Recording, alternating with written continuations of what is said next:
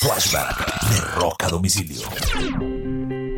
Un 20 de abril del año de 1968 debuta en los escenarios por primera vez una de las grandes bandas de rock de todos los tiempos. Deep Purple. Lo recuerdan por canciones como Smoke on the Water, entre otros. El primer show de los Deep Purple fue en Dinamarca, en una ciudad llamada Gastrup.